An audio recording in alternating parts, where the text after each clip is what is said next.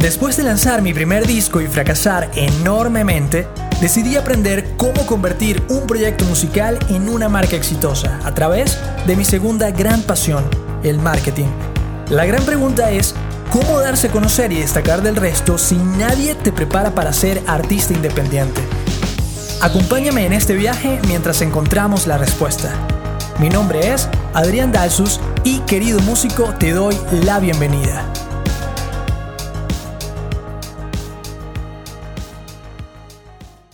Épale, querido músico, ¿cómo estás? Bienvenido al episodio número 4 de este podcast.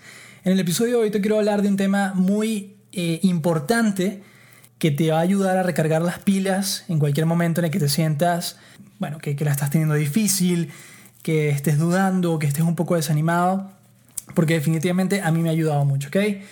Y creo que como músicos todos hemos pasado por ese momento en donde bueno, tocamos al principio con una guitarra que no era de verdad, que era de juguete, o quizás tuvimos una batería de, juguete también, o sea, siempre tuvimos como algún juguete eh, relacionado con el tema musical que seguramente estarás recordando en este momento, que de alguna u otra forma nos llevó o nos ayudó a, mantenernos en donde estamos ahorita, ¿no? Sin embargo, me puse a pensar y, y decía, ok, pero antes de eso, ¿qué pasó? O sea, ¿Qué fue lo que hizo que a mí me regalaran, por ejemplo, eso de juguete o qué fue lo que hizo eh, que yo realmente quisiera aprender a tocar un instrumento, ¿no? Entonces, em, pues volví, o, más bien me, me ubiqué en un momento de mi vida en el que siempre recuerdo, pero no sabía por qué. Y quiero, quiero ver si a ti te pasa lo mismo. Como niño yo había tenido varios hobbies, ¿no? Este, la natación, la música, el fútbol, pero realmente uno de un niño de 6, 7 años no tiene realmente como eh, un plan en tu vida para nada, ni quizás un hobby serio, ni el que te guste más que el otro, ¿no? Simplemente pasas tiempo aquí, pasas tiempo allá y, y ya, ¿no? Eh, entonces Obviamente yo no sabía cuál quería desarrollar, ni, ni mucho menos, ni cuál me gustaba más que otro, pero sí es verdad que eh, estaba participando en una coral, una coral de niños, juvenil, y, bueno, eso quizás también influyó a que, a que eventualmente me fuese por este lado, ¿no? Pero, pero el hecho era que mm, a esa edad uno lo que quiere es divertirse, eh, quizás encontrar un hobby que, que te ayude con las cosas que te gustan en ese momento. ¿Y qué te gusta en ese momento? Bueno, en el caso, en mi caso, las niñas, ¿no? Y entonces yo estaba viendo cómo hacer que, que bueno, que alguna niña este, se interesara en mí, cómo, cómo hacer para levantarme esa niña que me gustaba, ¿no? Eh, y bueno, cantar a los siete años no es algo muy efectivo. Es decir, eh, no es algo como que, ah, escúchame cantar, no, para nada. Y tampoco decir que te gusta la música, porque a todo el mundo le gusta la música eh, de niño también. Entonces yo estaba pensando como, bueno, ¿qué pudiera hacer, no? Y me ubico en un momento, en un plan vacacional en el que estuve justamente esa edad, a los siete años, por allí, en donde había muchas actividades que hacíamos todos los días eh, y estuvo todo muy chévere, ¿no? Compartíamos con, con mucha gente, eh, pero al final del plan vacacional había como un acto, eh, pues sí, final, digámoslo así, en el que ni siquiera habían padres, eran igual todos los, niños que estaban allí disfrutando, divirtiéndose. Perdón. Y em, al final, en, en, ese acto, iba a haber como un concierto, ¿no? Un concierto que iban a dar los mismos niños. Entonces, yo me acuerdo que yo me emocioné con eso porque era la primera vez que yo, bueno, sentía o, escuchaba algo relacionado a un concierto, ¿no? Y decía, bueno, ¿cómo, cómo podrá hacer eso? ¿Cómo yo quiero estar ahí en el concierto, ¿no? Porque obviamente tú podías elegir si querías, no sé, no sé cuáles eran las otras actividades, yo solo recuerdo que quería estar en ese concierto, ¿no? Entonces, eh, me acuerdo que, bueno, era, era, eso, una presentación y a cada uno le asignaban entonces un instrumento, todavía no sabían qué canción iban a elegir, Em, creo que se había como un acto en donde la gente podía cantar, pero la verdad es que yo siempre penoso no, no quise participar allí y más bien me quise ir con el tema de, no, no, una presentación, un concierto, ¿cómo será eso? Y bueno, al final yo ni sabía si me iban a elegir, porque mucha gente se había, eh, digamos, postulado para que los eligieran y, y quisieran un acto ahí, ¿no? Pero afortunadamente yo creo que eso me cambió la vida. Me escogieron a mí entre otras seis personas, algo así, ¿no? Y, y entre las personas que, que, iban a escoger, yo obviamente quería, bueno, qué, qué instrumentos se pueden tocar, ¿no? Obviamente todo esto era, para ponernos en contexto, imaginario. O sea, tú ibas a tocar una guitarra de mentira en el aire eh, o lo que sea, instrumento, y ibas a doblar como si estuvieses agarrando un micrófono. Era todo un show. Y yo obviamente quería la guitarra, pero obviamente la guitarra se la dieron a alguien mayor, a alguien que, que X, ¿no? Y, a los que más se movían, los que eran más extrovertidos, los ponían adelante del show. Es decir, el guitarrista, el cantante, y a los que eran más penosos y que quizás no, no iban a hacer un show, los ponían atrás. ¿Y quién está detrás de cualquier tarima en cualquier concierto? El baterista. Entonces a mí me pusieron de baterista y yo dije, bueno, ok, está bien, vamos a ver si... Yo, yo lo que me pongan, yo estaba ahí feliz, ¿no? Y cuando develan cuál era la canción que íbamos a tocar, entre comillas. No, Siri, tranquila. Disculpen a Siri. cuando develan la canción que, que íbamos a tocar, wow, eso fue una emoción, un rush de emociones, porque la canción era Clavado en un bar de maná. Te, te, estoy poniendo en contexto del año 97, en el año en donde salió ese disco de Sueños Líquidos de Maná. Eh, esa era la canción, ese era el sencillo de ese disco. Y bueno, había que aprenderse la canción, a pesar de que no la ibas a tocar, había que aprenderse dónde ibas a hacer qué movimiento, ¿no? Para que pareciera.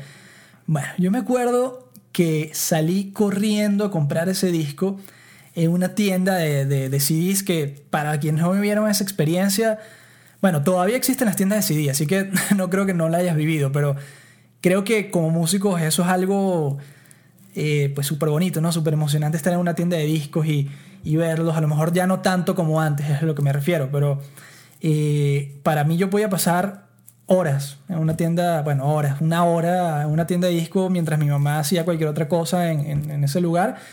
Y no, no, espérame aquí. Yo me quedaba allí viendo discos y contraportadas y cosas. Dígame aquellos en donde podías escuchar, ¿no? Ponerte unos audífonos y escuchar una partecita de un disco, ¿no? Total que yo salí corriendo a comprar el disco Sueños Líquidos de Maná, que además, ponte en, el, en, el, sí, en, la, percepción de un niño de 7 años, en donde sale una sirena con cuatro brazos, en un océano eh, súper grande, en donde no hay más nada, solo está la sirena que tiene como una especie, se le ven un poquito las escamas, eh, los brazos están puestos de una forma súper artística, el logo de Maná, bueno, se veía brutal, sueños líquidos, eh, así como dibujado. No, de verdad que el arte para mí es espectacular. Eh, y por la parte de atrás, el, el librito, el, lo que llamamos el librito de, del disco, se abría de una forma en la que era al final un póster y lo podías pegar en la pared y del otro lado tenían todas las letras de todas las canciones junto a unas ilustraciones, unas fotos de la banda. Eso era brutal. Para mí, vivir nada más la experiencia de comprar el disco, de ver el booklet, de eh, ver las letras, fue increíble e hizo que me emocionara muchísimo más. Entonces, eh, pues sí, escuché ahí varias canciones del disco y, eh, y, me gustaron un montón, pero obviamente me tenía que aprender la de clavado en un bar.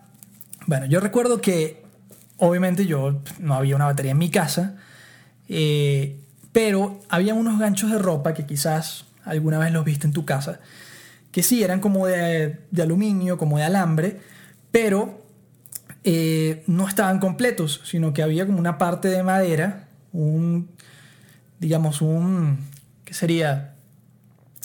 Sí, una parte de una pieza de madera que se unía junto con, con el alambre y que podía sacar. Yo agarré dos de esas, las saqué y las convertí en mis baquetas. Esas eran mis baquetas. Y bueno, como muchas otras personas, dañé un montón de ollas en mi casa, pero este, me aprendí eso, clavado en un bar de maná, con esos palitos de madera, con un montón de ollas allí, pero me aprendí hasta el más mínimo detalle. O sea, ustedes no, no, no me van a creer, pero a los siete años, el, no sé, cualquier detallito, cualquier feel que, que hacía Alex en esa batería, yo recuerdo me lo aprendí, yo no sé si rayé ese CD, pero el día del evento, el que se comió el show fue el baterista, fue el que estaba detrás. Porque yo me la sabía toda, obviamente te, te maquillaban, bueno, no maquillaban, pues, pero te ponían como un rockero, ¿no? Este, me acuerdo que lancé las baquetas al aire, todo un show porque estaba súper emocionado. Y las maestras muertas de la risa, todos los alumnos también. Eh, y para mí fue, bueno, uno de los mejores momentos de mi vida, yo creo, de, chiquito, ¿no? Eh, y recuerdo que ese momento, esa experiencia, lo que sentí en ese momento, a pesar de que, como les digo, era un niño no estaba tocando de verdad. Em, pero el simple hecho de todo ese proceso, ¿no? Que, que pasé por allí de, de, comprar el disco, de aprenderme la canción, de romper unas joyas, me llevé los palitos de madera a, a ese, entre comillas, concierto. Fue, fue realmente la chispa que encendió todo para que yo quisiera ser, más allá de, de músico, rockero, ¿no? Rockero, entre comillas. Y, ahí vuelvo a la historia de que de que bueno, lo que uno quiere a los siete años es destacar un poquito, tener, tener como algo extra, ¿no? Que, que, este, que llame la atención. Y ahí fue cuando dije, ser rockero, ¿te imaginas? O sea, si yo soy rockero, bueno, no, no hay nadie que me pare, no, hacer lo mejor, la vida de rockero. Entonces, mi plan, bueno, fue, este, nada, aprender, aprender música, ¿no? Y, y ya no simplemente cantar en la coral, sino realmente tenía que aprender un instrumento sí o sí. Y, bueno, yo viniendo de la escuela de Alex de Maná, entre comillas, dije, nada, yo quiero una batería. Pero yo vivía en un apartamento, entonces una batería en un edificio no pega, ¿no? Aunque seguramente muchos de ustedes están en esa situación. Y lo más cómico del caso es que luego a mi hermana le compraron una batería y, aprendió a tocar batería y lo hace muy bien. Pero a mí en ese momento me dijeron, no, no, no, imagínate el ruido de los vecinos, la cosa. Y, y, bueno, ahí viene todo el cuento de que tocar guitarra a esa edad es muy difícil, los dedos no te llegan al, a los trastes y no puedes hacer las notas, pero aprendí a tocar cuatro y otros instrumentos. Y, y, bueno, poco a poco, ¿no? Pero allí ya se encaminó la cosa. Pero el tema es que la chispa fue ese concierto eh, tocando una batería imaginaria, una batería de mentira, de clavado en un bar de maná. Entonces, eh, pues nada, creo que el mensaje aquí es que está en que uno siempre tiene que recordar cuál fue esa chispa que hizo que tú quisieras ser músico, ¿no? O que tú quisieras ser rockero, si ese fue el caso, o que quisieras ser metalero, que quisieras ser lo que sea. Eh, hay que recordar esa chispa que encendió todo porque cuando vuelvas a, revivir ese momento, cuando vuelvas a eh, recordar qué fue lo que pasó allí, seguramente las ganas van a volver a ti, eh, la motivación va a volver, eh, todas las dudas que pudieras estar teniendo van a pasar. así que recuerdan todas esas joyas que rompiste también, recuerda todas esas cosas que pasaron de niño, de adulto, que, que pudieron cambiar tu vida para bien en la música. Y estoy seguro que te va a ayudar a eh, motivarte a agarrar fuerzas y recargar energías.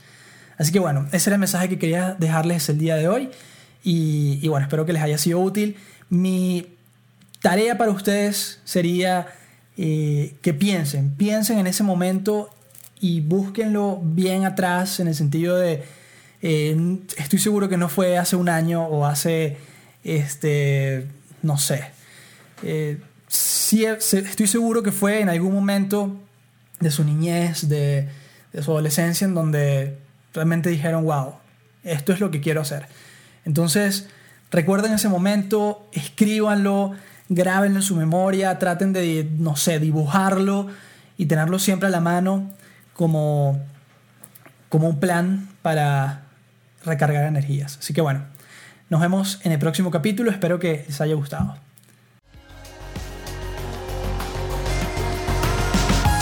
Si te ha gustado este episodio, te invito a compartirlo con otros músicos, dejar un buen review del podcast y seguirnos en redes sociales para más contenido de valor.